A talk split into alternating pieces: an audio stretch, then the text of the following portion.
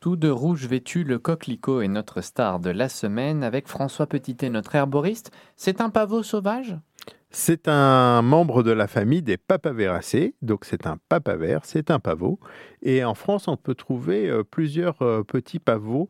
On en trouve euh, trois ou quatre qui se ressemblent énormément. Le coquelicot, c'est papaver reas, c'est lui le véritable coquelicot. Mais il y a aussi papaver dubium, papaver argemone et papaver hybridum, qui sont euh, aussi euh, des membres de la famille des papaveracées qui ressemblent beaucoup aux coquelicots.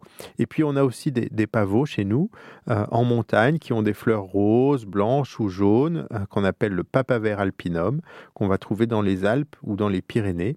Et puis on va trouver aussi le fameux papaver somniferum ou le pavot somnifère, mais lui c'est une espèce qu'on va trouver plutôt dans les jardins parce que c'est une espèce cultivée qui est très belle. Il y a plusieurs variétés horticoles et parfois il s'échappe des jardins et on peut en trouver un peu dans la nature, mais euh, c'est surtout euh, une espèce qui est cultivée pour sa beauté et pas tellement pour le pavot à opium qui lui va être cultivé aussi, mais spécifiquement pour en retirer euh, la morphine. Et puis il y a d'autres fleurs qui sont de la même famille et qui ressemblent, et notamment une qui est connue, qui est intéressante d'un point de vue médicinal et qui s'appelle l'escolzia et qui est en fait un, espèce de coquelicot, mais orange. Si on devait euh, le décrire brièvement, ce coquelicot Alors, le coquelicot, c'est une plante annuelle. Elle va pousser chaque année à partir d'une nouvelle graine.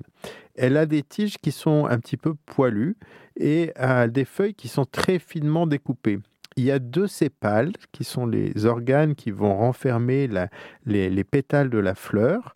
Euh, ces deux sépales sont poilus et ils vont tomber lorsque la fleur est totalement épanouie et elle va être composée, cette fleur, de quatre pétales qui sont chiffonnés au début euh, de la floraison et qui ensuite euh, vont s'étaler avec une couleur rouge écarlate et puis après un petit peu de noir à la base.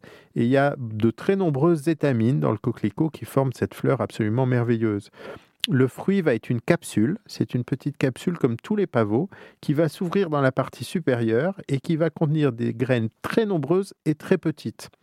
L'ensemble de la plante, quand on la coupe, possède un latex, c'est-à-dire une espèce de substance blanche, un petit peu caoutchouteuse, qui s'échappe euh, quand on coupe la plante.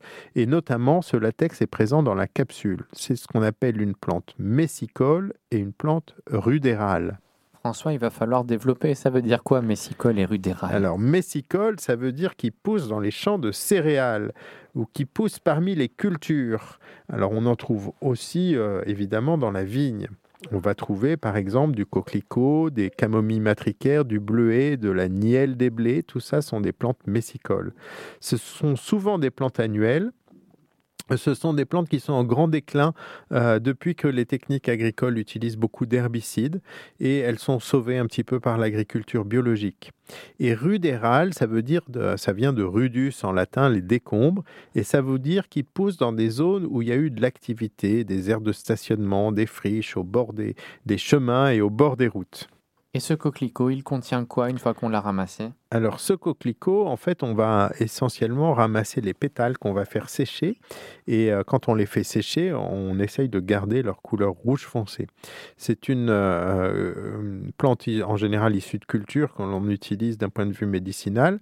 la cueillette et le séchage, vous imaginez, sont extrêmement délicats. Elle va contenir euh, des, des pigments qu'on appelle des anthocyanes. Ça va contenir aussi des tanins, des substances un petit peu adoucissante qu'on appelle des mucilages. Ça ne contient pas du tout de morphine, mais ça contient une autre substance qu'on appelle un alcaloïde qui s'appelle de la réadine. Ça en contient un tout petit pourcentage, mais cette réadine est très intéressante par ses propriétés.